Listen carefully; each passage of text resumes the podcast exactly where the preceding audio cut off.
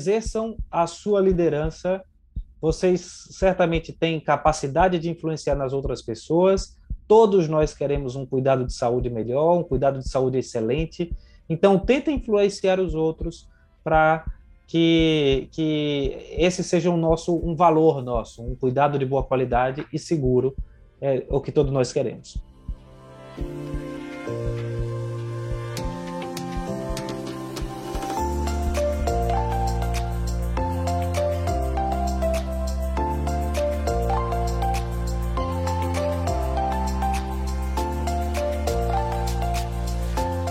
Bom dia, boa tarde, boa noite, bem-vindo, caro ouvinte. Aqui é a Sociedade Brasileira de Anestesiologia, junta com você no SBA Podcast. Eu sou Pablo Guzmán, médico anestesiologista e podcaster do Medicina do Conhecimento. Neste episódio, eu e Dr. Luiz Antônio dos Santos Diego, diretor de defesa profissional da SBA, nos conectamos com o Dr. Zenilton André da Silva Gama, fisioterapeuta pela Universidade Federal do Rio Grande do Norte, mestre e doutor pela Universidade de Múrcia, na Espanha. É professor associado do Departamento de Saúde Coletiva da Universidade Federal do Rio Grande do Norte e vice-coordenador do Programa de Pós-Graduação em Gestão da Qualidade em Serviços de Saúde e docente permanente do Programa de Pós-Graduação em Saúde Coletiva. A cada dia que passa, mais se fala em segurança do paciente dentro de todos os ambientes assistenciais. É preciso enfatizar como mantra que podemos trabalhar continuamente para evitar eventos adversos e falhas, mantendo a qualidade dos atendimentos e garantindo o cuidado humanizado a todos os cidadãos. Essa busca incessante por um mundo em que ninguém seja prejudicado durante os atendimentos e que todos os cidadãos recebam cuidados seguros e respeitosos, independente de onde estejam, deve ser adotada em todas as instituições e faz parte daquilo que costumamos chamar de cultura de segurança. Falamos com o professor Zenilton sobre o Global Patient Safety Action Plan para 2021-2030 da Organização Mundial da Saúde. Depois de ouvir o SBA Podcast, curta, compartilhe, deixe seu comentário nos canais oficiais da SBA.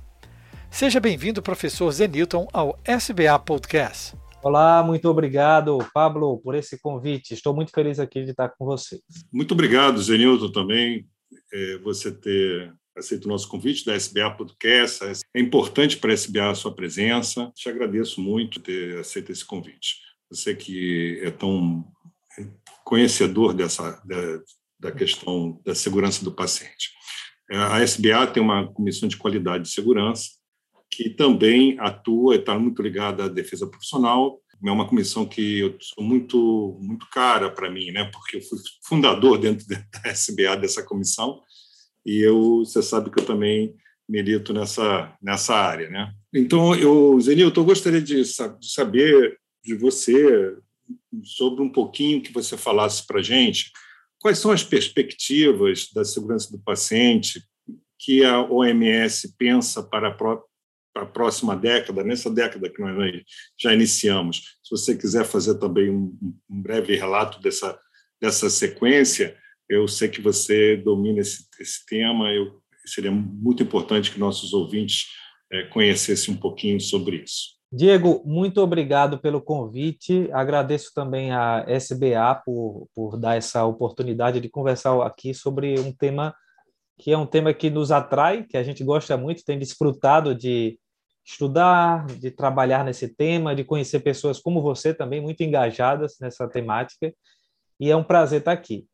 Sobre tua pergunta, é, a gente tem visto que a OMS, de fato, ela tem apostado na segurança do paciente e tem insistido na segurança do paciente. A gente é algo que não, não ocorria há muitos anos atrás, mas a partir dos anos 2003, 2, 2003, 2004, isso foi ganhando corpo dentro da OMS, né?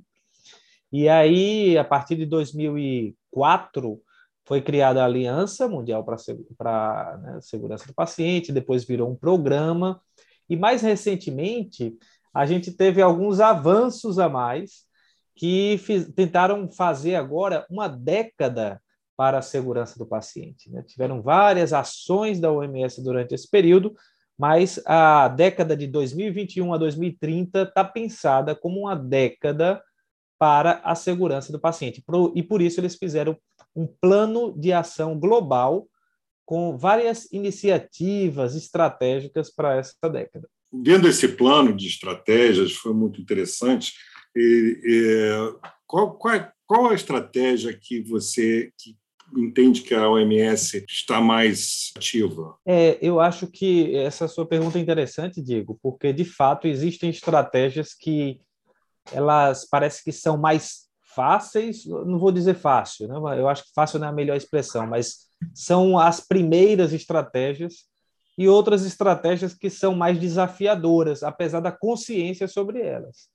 Eu acredito que muitas da, da, dos primeiros passos que têm sido dados são no campo das políticas para eliminar, para reduzir os danos no cuidado de saúde. E, de fato, a gente melhorou bastante em vários países, vários sistemas de saúde terem desenvolvido políticas, normas, regulamentos para a segurança do paciente. Essa é uma das estratégias. Mas, de fato, existem outras que são muito desafiadoras, apesar da consciência antiga já. Né? A gente que é profissional de saúde, a gente sabe da importância da participação do paciente, do engajamento das pessoas nos, no, no processo de cuidado, de que isso daí é algo que vai transformar o cuidado de saúde para melhor e mais seguro. Mas, apesar disso, o envolvimento do paciente e da família, eu acredito que é uma das estratégias que tem tido mais dificuldade para andar, até pela falta de clareza. O nosso trabalho ele é muito centrado, às vezes, no profissional de saúde e acaba que a gente nem sempre está consciente de envolver o paciente e a família no cuidado para melhorar realmente essa atenção que é prestada por nós. Nós estamos fazendo, Zenil, daqui a pouco, 10 anos do Programa Nacional de Segurança do Paciente, né? Então, no Brasil, nós já temos isso com os núcleos de segurança. Como é que você vê isso hoje? E, assim, também tivemos um, um, um relatório, né? um relatório recente de incidentes na, da Notivisa. Então, assim, você acha que nesses 10 anos, quase 10 anos também do programa, como é que você está vendo isso no Brasil? Exatamente. A gente acabou de fazer, é, primeiro de abril agora de, né, de, de 2022, nove anos, quase dez anos do Programa Nacional de Segurança do Paciente. É, e não é mentira, né? apesar de que foi primeiro de abril. Mas o que a gente tem é que a gente teve muitos avanços, sabe, Diego? Eu, eu lembro que eu morava, eu passei quase sete anos fora do Brasil, quando eu cheguei em 2011, aqui de volta a, a, ao Brasil, e lá fora se falava muito de segurança do paciente já, e aqui em 2011, praticamente não se sabia o que era segurança do paciente, não se falava em qualidade do cuidado. E o Programa Nacional de Segurança do Paciente certamente foi um divisor de águas. Eu digo isso é, com satisfação, né? Todos nós, apesar é, temos satisfação disso, porque apesar dos limites, das dificuldades do Programa Nacional de Segurança do Paciente, que é, são claras, de capilarizar isso, de fazer com que isso daí se assuma na rotina das pessoas mesmo e não de praxe ou de por norma, por obrigação, muita coisa foi feita. E a gente escuta muita gente falando de segurança do paciente. Essa é a minha sensação. Essa é a sensação de que as pessoas elas é, isso está cada vez mais no pensamento do e na, no planejamento dos serviços de saúde. É verdade, sim, que temos muito para melhorar, muito para ser transformado de rotina prática, né? E que as pessoas realmente assumam o seu papel de liderança. Porque cada profissional de saúde, às vezes ele tem a capacidade de liderar pela segurança do paciente. O anestesista tem a capacidade de liderar pela segurança do paciente, o cirurgião tem a capacidade de liderar pela segurança do paciente. E, e todos os outros profissionais, inclusive os profissionais de nível técnico, o pessoal da enfermagem, o pessoal da técnico de enfermagem, o pessoal da equipe multidisciplinar.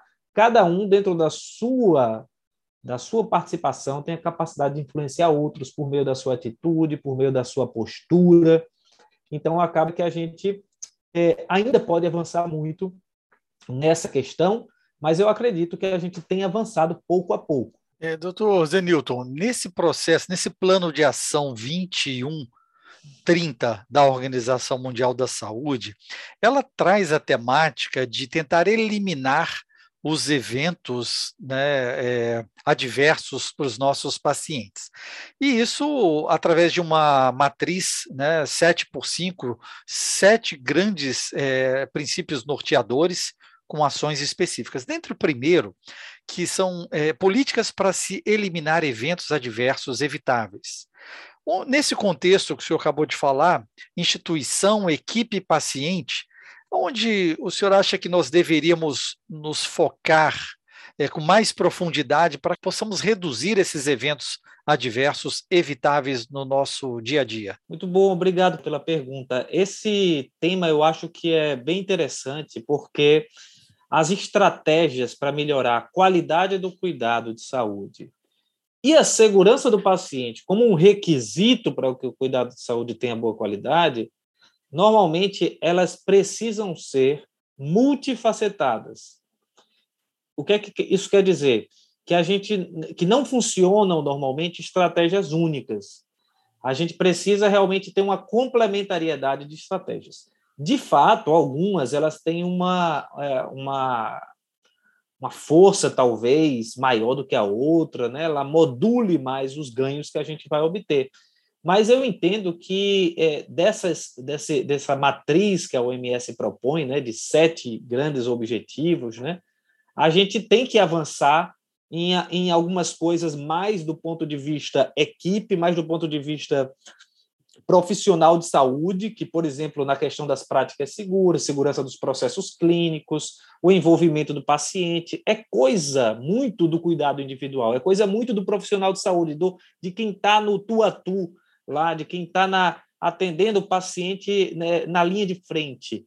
Né? E outras coisas que são mais de governo, de sistema de saúde, que esse é um grande despertar, eu acho, desse, desse plano de ação global que, por exemplo, quando você fala em desenvolver sistemas de informação, gestão de riscos, quando você fala em políticas, normas, a gente outro dia teve numa, numa reunião com a Assembleia Legislativa aqui do Rio Grande do Norte, com os deputados estaduais, e no dia da segurança do paciente, da vez passada, numa audiência pública, tratando desse tema, e foi falado sobre o plano de ação global, que provoca os legisladores do país a ter decisões macro, como proteger as pessoas que notificam erros, de, erros é, e eventos adversos, delas não serem punidas, mas que aquilo dali seja utilizado para a organização. Então, dentro dessa grande matriz, para resumir, eu acredito que existe, é, a gente precisa ter uma intervenção em tudo, praticamente, porém, algumas coisas são mais de governamentais, algumas coisas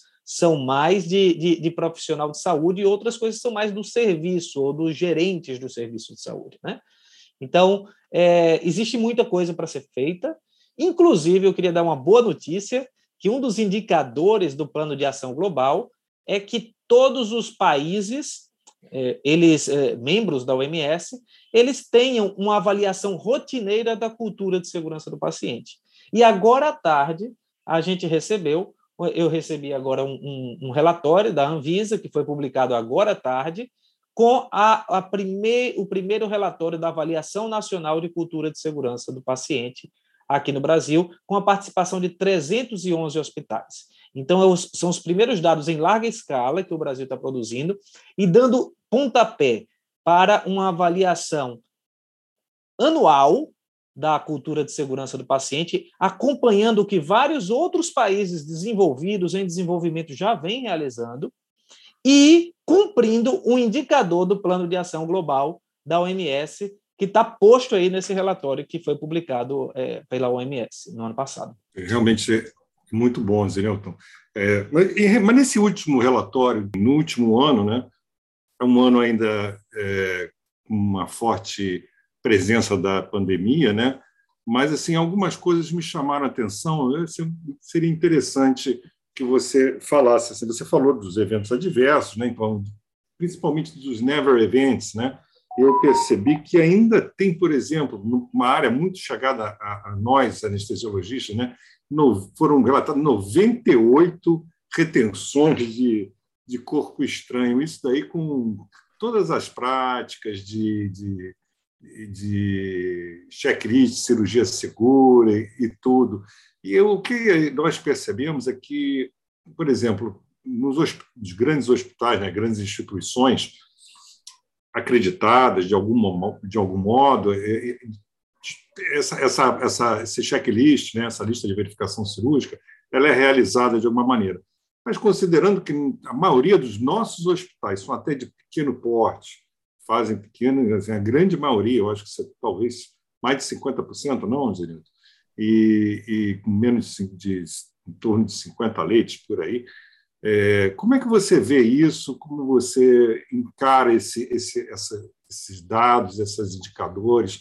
Outros também foram 23 óbitos de asa 1 pacientes em cirurgia ou no pós-operatório imediato. O que, que você nos sugere, nós, anestesiologistas, que estamos envolvidos é. na, nesse campo. Diego, essa, esse é um tema muito interessante, porque não é um checklist, né, que a gente começa a perceber, depois de um tempo, que não é um checklist que vai fazer com que o nosso procedimento, o nosso cuidado cirúrgico, por exemplo, seja um cuidado de boa qualidade e minimize o risco de danos desnecessários para o cuidado de saúde. Certamente o checklist é um, uma ferramenta que, se for utilizada com uma boa estratégia de convencimento, de sensibilização, de responsabilização, de habilitação das pessoas, de dar condições, você vai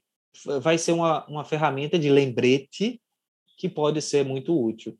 Mas se isso daí não ocorrer, se não houver uma intervenção cultural um convencimento, se as pessoas não tiverem, a segurança não for um valor muito grande em que as pessoas se apegam, não, isso aqui tem que ser super importante, né? Segurança em primeiro lugar aqui no nosso cuidado. Se as pessoas não, não se não houver essa intervenção estratégica, contextual, acaba que o checklist ele pode ser uma mais uma rotina, mais uma prática meio que burocrática. Essa é a verdade.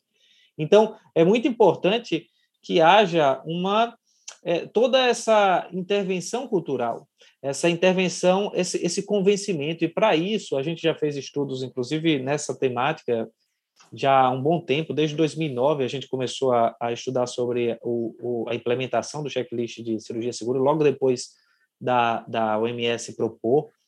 E uma das coisas que a gente aprendeu é que tem que envolver as lideranças dos, do, do, das equipes cirúrgicas, sabe?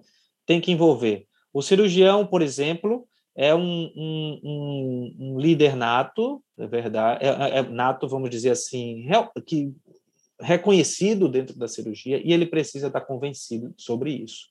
Tá? Então, é, eles precisam ser trabalhados. A gente, inclusive, fez um estudo realmente em que comparava a atitude do cirurgião, a atitude do anestesista, a atitude dos enfermeiros em relação ao checklist e o que que determinava a, a, a, a real aplicação do checklist para proteger as pessoas contra esses danos de never events, esses danos é, absurdos que parecem né, para as pessoas ainda hoje, que você acabou de citar. E o que a gente viu é que, de todos os profissionais da equipe cirúrgica, a atitude que mais determinava era a atitude dos nossos colegas cirurgiões. Né? Então, é, é muito interessante, porque a gente está falando com os anestesistas aqui, não quer dizer que o anestesista ele não. Sim, claro. Logicamente, mas é muito importante né, convencer nossos colegas cirurgiões de que isso é importante. A partir eh, desse estudo, a gente fez um estudo em nove hospitais lá na Espanha. Esse estudo foi interessante, está naquela numa revista importante, o World Journal of Surgery, né, da área, e, e, e fala um pouco sobre isso. Né? Então, trabalhar as lideranças, convencê-las, trabalhar a cultura, valorizar as coisas, é muito importante para que isso não seja é uma coisa que as pessoas fazem no automático, mas uma coisa que as pessoas fazem com atenção, porque vai ajudá-los realmente a evitar cair nesses problemas. Verdade, Zenilton, mas esse o anestesiologista ele tem um papel importante, porque ele, diretamente com o cirurgião, ele tem um poder de discussão, de convencimento, de... Com certeza. Muito bem colocada essa, essa tua é, proposição.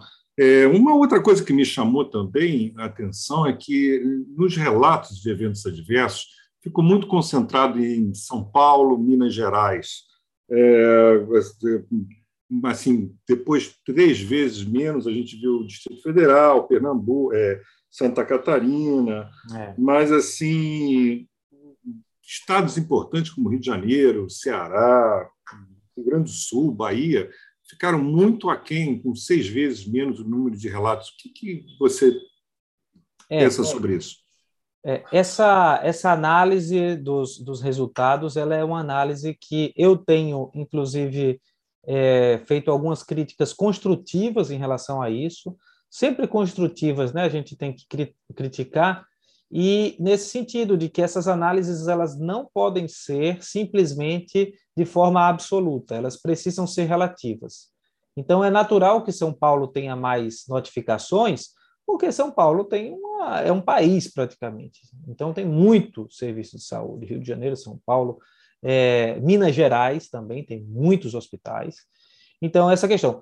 Porém, é, eu acho que se a gente relativizasse um pouco mais essas, essas análises, criando indicadores de notificação, inclusive que já foram propostos. Eu tenho oportunidade e agradeço muito essa oportunidade, porque é uma coisa que a gente aprende todos os dias a participar da comissão é, de vigilância, é, já há mais de 10 anos colaborando com a Anvisa, e, e participar da comissão de vigilância sanitária é, em, em, em segurança do paciente e serviço de saúde, a COVIS.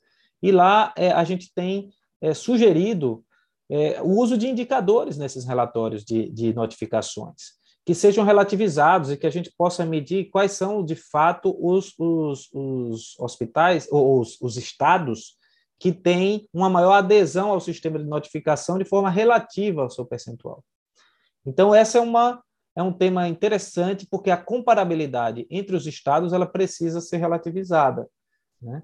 E, e, a gente, e a gente acaba vendo mais em alguns por causa do peso deles. Nesse ponto, é, abordando aí a preocupação da OMS quanto a tornar os nossos sistemas altamente confiáveis pelo amadurecimento do processo de segurança, você é, acha que ainda estamos no passo de convencer os profissionais de saúde a aderirem aos processos clínicos?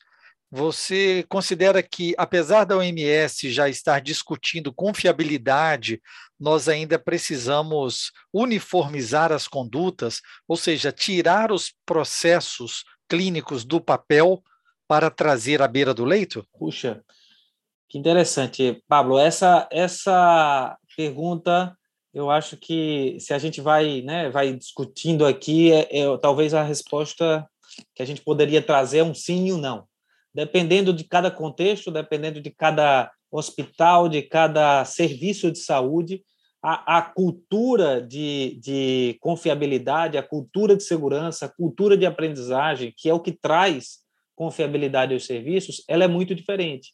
Então, é, talvez um, se a gente está falando desses hospitais é, da Einstein, né, é, Sírio e essas coisas, essa cultura é, de, de confiabilidade, de seguir padrões, de, de não punição, é, esse, esse tipo de, de questão já esteja bem mais avançada. Só que existe um Brasilzão por aí, existe um Brasilzão de hospitais, inclusive o Diego mencionou os hospitais de pequeno porte, né, que eu acredito, inclusive esqueci de mencionar, viu, Diego, que eu acho que os hospitais de pequeno porte, de fato, a gente tem hospital em excesso no Brasil, isso envolve questões políticas, isso envolve resistências. Fechar um hospital aqui no interior do Rio Grande do Norte é um crime, praticamente, apesar de que os hospitais, às vezes, não têm a menor condições de estarem abertos.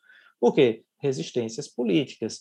E você implementar o que o Pablo acabou de dizer, um sistema de alta confiabilidade dentro de um hospital desse, já é uma uma, é, já é uma coisa um desafio tremendo, tremendo, Pablo, porque é, o, que eu, o que eu vejo aqui é que existem serviços de saúde ainda que, lamentavelmente, não tem rotina nenhuma, praticamente. Não tem protocolos implantados, não tem padronização nesse Brasilzão. Eu tive recentemente uma licença capacitação e tive a oportunidade de visitar vários serviços de saúde do meu estado, e, e, eu confesso a você que eu saía de alguns deles um pouco é, quase em depressão, quase, quase muito triste, porque as mesmas, inclusive os mesmos profissionais às vezes que atendem no privado, atendem na, na é, num serviço de saúde é de convênio com determinados padrões, com determinadas práticas nesses ambientes tinham uma prática totalmente diferente por, pela ausência de rotina e ausência e, e faz depende de cada profissional. Um, um, um, sistema de saúde ou um serviço de saúde que depende a, pra, a boa prática de cada profissional não é um serviço de saúde confiável. Não é um serviço de saúde que está longe das indústrias das, de, de alta confiabilidade, que é o que a gente está querendo transformar o serviço de saúde. Mas eu acredito que a gente ainda está muito longe nesse país, né? nessa é, de, de achar de ter sistemas de saúde de alta confiabilidade. Né? E confiabilidade, vale salientar, que é uma palavra meio que sinônimo de qualidade. Sinônimo de qualidade. Inclusive na engenharia, às vezes o pessoal usa confiabilidade ou qualidade de forma distinta, porque você não pode dar é, atenção de uma forma para um, na, na, mesma necessidade de saúde, uma atenção menor e, e, e melhor, e melhor para diferentes pessoas. Zé Newton, a gente analisando aqui no, no relatório os tipos de incidentes notificados, a gente observa que o disparado é a úlcera de pressão. Né? Então, até gostaria que você falasse um pouquinho por que isso. E depois vem falhas durante assistência à saúde. O que, que é exatamente esse falhas durante assistência à saúde? O que, que isso engloba? Que é um nome muito genérico, né? Exatamente. Diego, é, eu acho que o sistema de notificação ele está retratando uma situação que a gente tem no Brasil de baixa cultura de segurança ainda.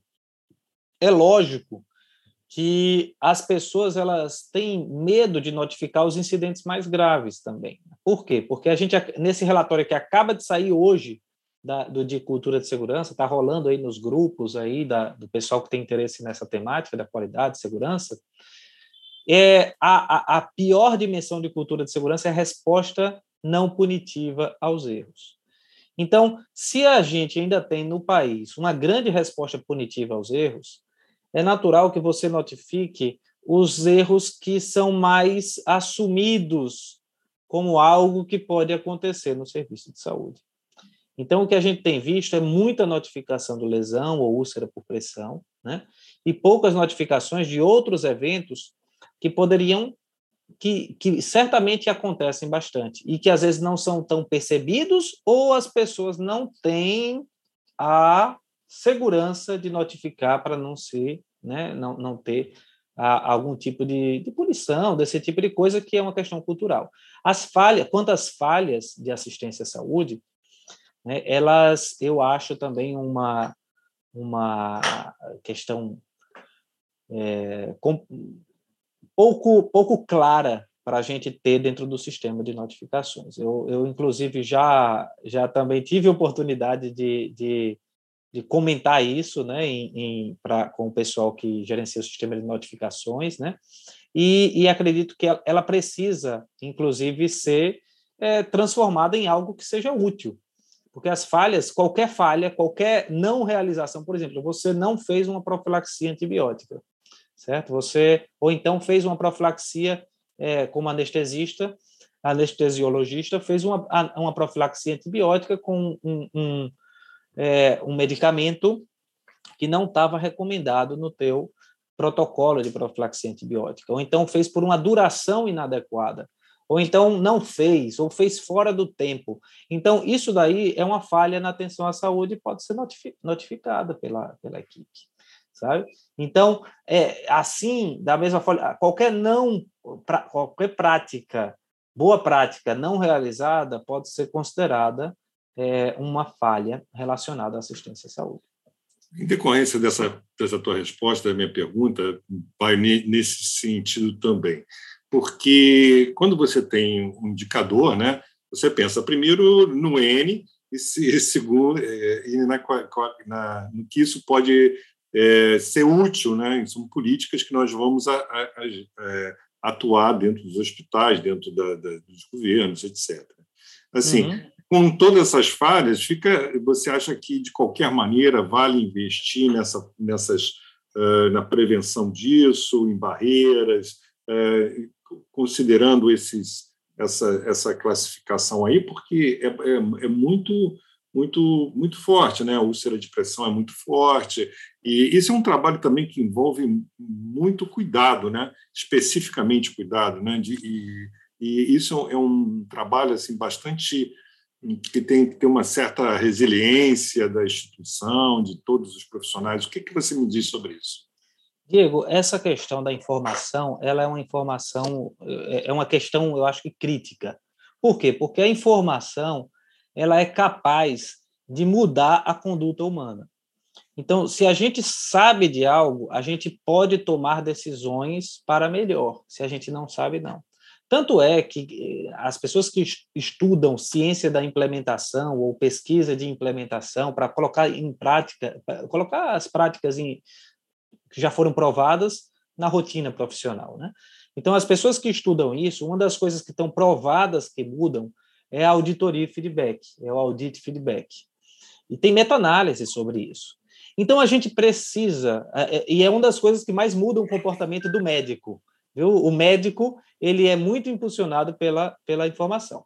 Então, o, por mais que a gente não é, tenha algumas falhas no nosso sistema de informação ou informações que não são tão é, precisas, o que a gente precisa fazer é batalhar né, para valorizar isso, eu acho, e fortalecer esses sistemas de informação. A gente tem um sistema de informação ainda muito carente no Brasil, né, a gente tem o um sistema de notificações, mas é uma estratégia, é um objetivo específico lá do Plano de Ação Global, objetivo 6.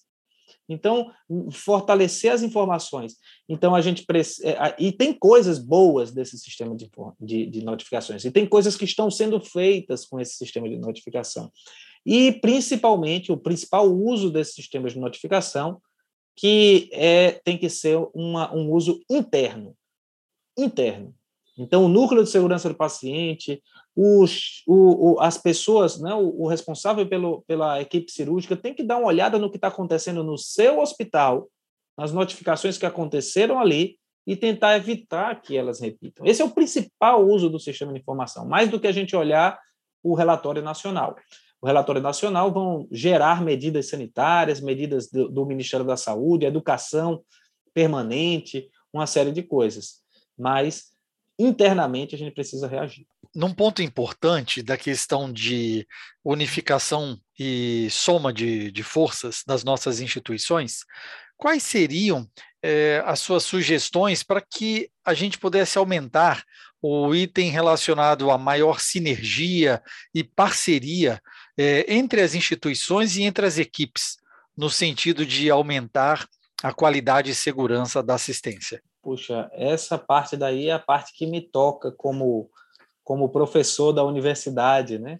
O Diego também é professor da universidade e nós, é, não sei se o Diego tem um vínculo também, né? Deve ter também um vínculo, né? Como como médico anestesista, né? Mas o meu vínculo é de dedicação exclusiva. Eu sou uma daquelas pessoas que todo no rótulo dos interessados na, na, na, segurança do paciente. Né? Eu estou no Departamento de Saúde Coletiva da Universidade Federal do Rio Grande do Norte discutindo esses temas sobre gestão do cuidado de saúde, gestão da qualidade dos riscos em serviço de saúde. Então, o que uma das coisas para ter sinergia é engajar os interessados, é fazer com que os interessados eles trabalhem juntos. E, e é uma coisa que a gente tenta muito fazer, que é, é tá no, todos os nossos projetos, todos, todos os nossos projetos, a gente tenta estar tá com as pessoas da assistência à saúde, da gerência do serviço, da gestão do sistema de saúde, porque a gente considera que a gente precisa estar junto. Né? Então, essa sinergia, essa sinergia surge daí, essa parceria surge daí. E a gente tem muita, muita atividade de extensão também, não é só pesquisa aplicada, mas é extensão também. Então, eu acho que é, a gente precisa também ter redes, redes né, de, de segurança do paciente, colaboração, e a gente tem visto sociedades profissionais, olha aí a, a, a, a SBA, né, a Sociedade de, de, de Anestesiologia, ela também está entre os interessados. A, a, a Sobrasp, outros interessados que também estão se articulando para ter sinergia, parceria, solidariedade e a gente avançar nesse tempo sem deixar só para governos e profissionais de saúde. Outro, outro ponto, Zinilton, que eu acho muito importante, assim, você como professor também, eu tenho, eu, por exemplo, tenho uma optativa desde 2011 só sobre segurança do paciente para a Faculdade de Medicina. E, e e dentro da, do módulo de anestesiologia, a gente também, eu falo também de segurança cirúrgica e tudo. Mas até eu vejo, eu percebo uma dificuldade da transversalidade. E por isso você tocou num ponto muito importante que é a extensão. Então, assim, eu tô, eu, nós colocamos uma, é, uma questão da extensão muito importante. E isso daí, por exemplo, você tem um, questão de ligas também acadêmicas, essa, essa trazer esse o porque até o, o, os as diretrizes nacionais curriculares, elas, elas de 2018, né, elas propõem que sejam que a segurança do paciente seja ensinada, seja colocada em todas as uh, nas instituições de ensino no setor de saúde.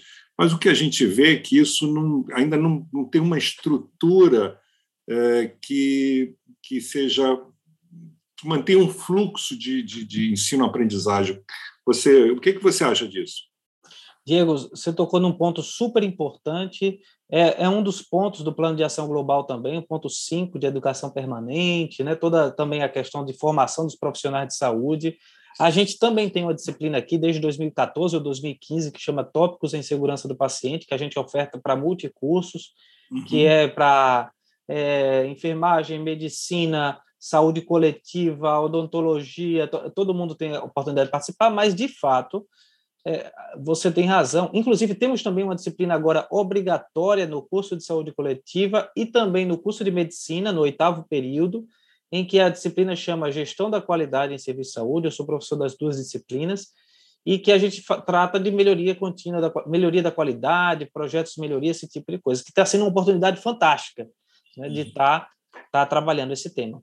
Mas, assim, de fato, Diego uh, e Pablo, a, a transversalidade ela é um desafio, é uma coisa que a gente sente falta, que a gente fica pensando como é que a gente vai conseguir. E aí eu, eu, fico, eu fico pensando que uma, uma estratégia baseada em nossa experiência aqui, que tem dado certo para capilarizar mais isso em várias é, disciplinas, é que a gente está aliando programa de pós-graduação junto com graduação. Então, é, a gente tem um programa de pós-graduação que chama o PPG Quali Saúde, o mestrado profissional né, em gestão da qualidade de serviço de saúde, que a segurança do paciente é um dos temas, é uma das linhas de pesquisa super importantes. E a, a gente acaba tendo uns 20 professores que estão trabalhando isso. E esses professores, eles têm suas disciplinas nos vários cursos que eles pertencem. São sete, dez, parece, dez unidades organizadas, dois departamentos aqui que pertencem a esses professores. É muito. E, e, acaba que eles assumem suas disciplinas e levam conteúdos de melhoria da qualidade, de segurança do paciente para suas disciplinas. E, e, a gente tem formado pessoas, tem formado mestres, tem trabalhado também no doutorado em saúde coletiva, a, a linha, um projeto estruturante de qualidade no sistema de saúde, que a gente tem formado professores daqui da universidade em pesquisa em, em qualidade e segurança do paciente. Então, a gente acaba que está conseguindo levar isso para os cursos. E é, é a estratégia que a gente tem conseguido. Eu gostei muito. É, é um tema que a gente conversa com recorrência, mas cada convidado do SBA Podcast ele traz para a gente uma novidade e uma visão é, própria de aprofundamento desse aspecto. Eu queria agradecer ao Dr. Zenilton pela sua disponibilidade de estar conosco para os nossos ouvintes e pedir que deixe uma mensagem para os ouvintes que não só é, não são somente anestesistas, são também acadêmicos e profissionais de saúde que estão interessados na cultura de segurança do paciente. Poxa, eu queria agradecer a entrevista de vocês, me senti muito à vontade aqui com vocês e agradecer também quem nos ouviu dizer que é um prazer trocar ideias assim com pessoas como os que acabaram de me entrevistar e também é, passar um pouco da, dessa discussão para outros interessados. Eu queria é, desejá-los também essa que exerçam a sua liderança. Vocês certamente têm capacidade de influenciar nas outras pessoas. Todos nós queremos um cuidado de saúde melhor, um cuidado de saúde excelente. Então, tentem influenciar os outros para que, que esse seja um nosso um valor nosso, um cuidado de boa qualidade e seguro, é o que todos nós queremos. Obrigado. Poste canal oficial da SBA você ouve informações, dicas, entrevistas e novidades sobre nossa saúde ocupacional, valorizando a defesa profissional e aprimorando a qualidade e segurança na medicina perioperatória. No mundo cada vez mais vibrante, repleto de oportunidades, você precisa de uma fonte segura de informações, respaldada por renovados e reconhecidos profissionais. Obrigado, Dr. Zenilton e Dr. Luiz Antônio Diego, pela participação no 39 episódio do SBA Podcast. Vamos lá, ouvinte, ative a notificação para ser informado quando o novo SBA Podcast for publicado. Estamos no SoundCloud, Spotify, Deezer, Apple e Google Podcast. Deixe seu like, seu joia, sua curtida onde escutar, compartilhe com seus contatos, mande seu comentário. Escute também o SBA Podcast direto no site sbahq.org.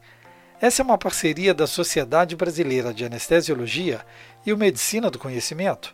Afinal, compartilhar é multiplicar.